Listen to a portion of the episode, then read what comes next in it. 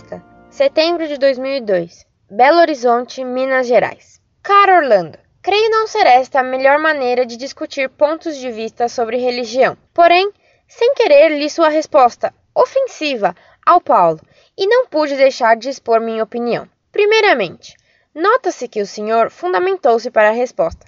Porém, fundamentou-se mal, muito mal. Quem é adventista e que ler sua resposta vai rir de seus comentários. Justo tu, que falaste com tanta autoridade. Segundo, se tivesses tanta razão, creio eu que de maneira alguma precisasse ser tão ofensivo. E pior, fazendo chacota de Jesus, que ele te perdoe por isso. Bom, não quero te dar um tratado de Adventismo, mas apenas te tirar da ignorância quanto ao que já estudaste. Nós, adventistas, não marcamos data para a volta de Cristo, apenas afirmamos que será breve o que depende da sua fé. O que você disse de correto é que já foi marcada no passado uma data, para cumprir uma profecia de São João, onde diz que esse engano não seria amargo. Porém, acredito que quanto a isso, não deves ter entendimento, não é? Uma coisa que me intriga é o seguinte: em quem vocês católicos acreditam? Porque na Bíblia que não é, ou pelo menos não só nela. Quem orienta vocês quanto à suposta Virgem Maria? A Bíblia que não é. Quem será um inspirado que aprendeu tanta coisa sobre a mãe de Jesus? E quem será o inspirador?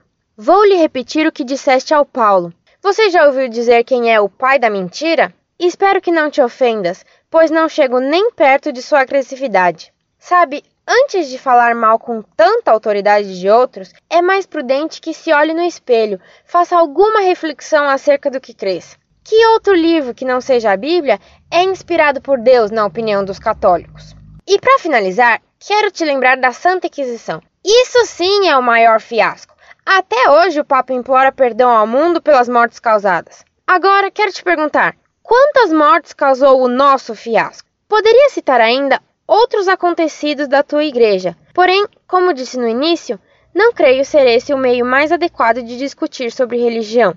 Somente espero que divulgues minha opinião, assim como fizeste com a tua. Desculpa falar, mas você precisa estudar mais. Ah, você ficou devendo a resposta à pergunta dele. Ou vocês realmente não fazem ideia do que se trata Daniel? E não vem com a desculpa de que não se pode fazer interpretações pessoais. Façam em grupo, então.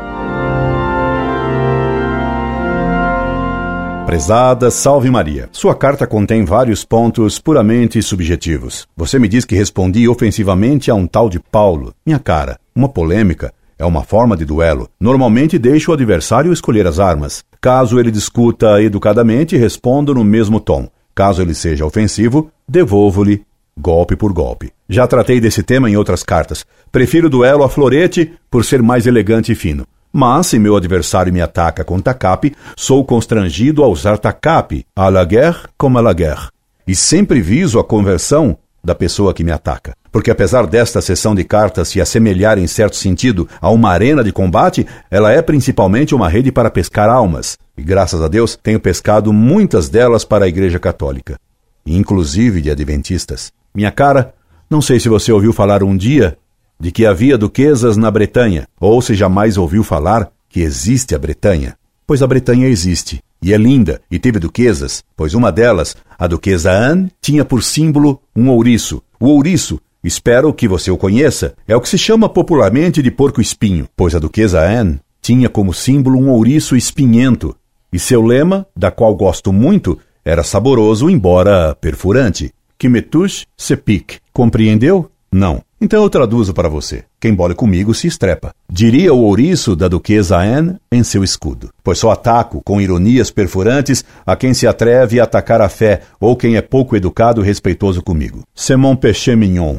É meu pecadinho menor. Pela sua carta, constato que o tal Paulo saiu com alguns espinhos metidos na carne, o que lhe causou pena. Você, além de adventista, deve ser enfermeira, não? Passemos a seus argumentos. Em primeiro lugar, você me previne que não é verdade que os adventistas marcaram datas para o fim do mundo. Contudo, você me confessa que já as marcaram, que já caíram nesse erro, e não só uma vez, e no século XIX, e a decepção que tiveram foi tanta e tamanha que vocês, adventistas, aprenderam que nesse assunto convém ser mais prudente. por isso você me diz que agora, nós adventistas, não marcamos data para a volta de Cristo, apenas afirmamos que será breve, o que depende da sua fé. Será breve a volta de Cristo? O que quer dizer breve?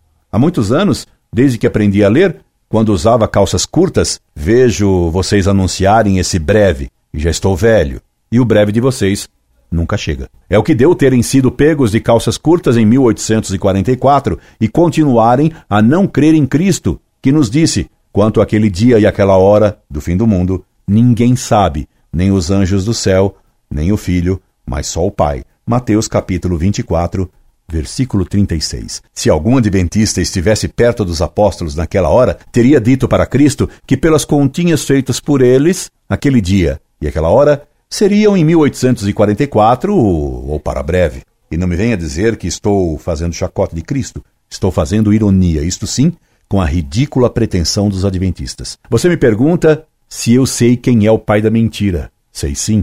É o pai daqueles que anunciaram o fim do mundo para 1844. É o diabo. Foi ele quem os enganou. E os engana ainda com o seu vago e mentiroso breve. Você me pergunta de modo ofensivo e ultrajante, violando o texto dos evangelhos. Quem orienta vocês quanto à suposta Virgem Maria? A Bíblia é que não é. Quem será o inspirado que aprendeu tanta coisa sobre a mãe de Jesus? E quem será o inspirador? Pois concluo, você não sabe ler. Você é um caso bem curioso. Sabe escrever, mas não sabe ler. Pegue na sua encebada Bíblia e leia lá o que diz o profeta Isaías. Pois por isso o mesmo Senhor vos dará este sinal: uma virgem conceberá e dará luz a um filho, e o seu nome será Emanuel. Isaías capítulo 7, versículo 14. E no Evangelho de São Lucas está dito: estando Isabel no sexto mês, foi enviada por Deus o anjo Gabriel a uma cidade da Galiléia chamada Nazaré, a uma virgem desposada com um varão chamado José, da casa de Davi. O nome da virgem era Maria. Entrando o anjo onde ela estava, disse-lhe: Deus te salve, cheia de graça.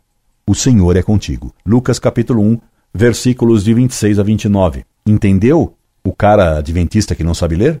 Uma virgem daria luz ao Messias Emanuel, Deus conosco. O nome da virgem era Maria, e vocês, adventistas, em vez de louvar e respeitar a mãe de Deus, preferiram louvar, admirar e seguir a falsa profetisa Ellen White, da qual a Bíblia não diz nada. Sobre as mortes pela Inquisição, você repete as calúnias que os inimigos de Deus e da Igreja trombeteiam por aí. Veja o que diz um autor defensor dos cátaros, hereges, contra os quais foi fundada a Inquisição medieval. Afastemos imediatamente a imagem de Epinal de um país totalmente submisso ao horror de uma repressão cega, com cortejos de cátaros, perfeitos, perfeitas ou simples crentes, abandonados em massa à tortura, às fogueiras ou pelo menos ao calabouço perpétuo.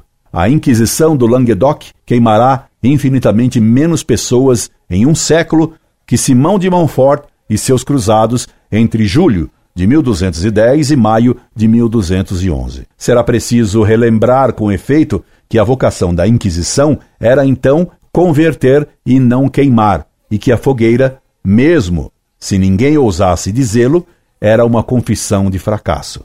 Michel de Roquebert, História dos Cátaros. Inquisição do século XI ao século XIV.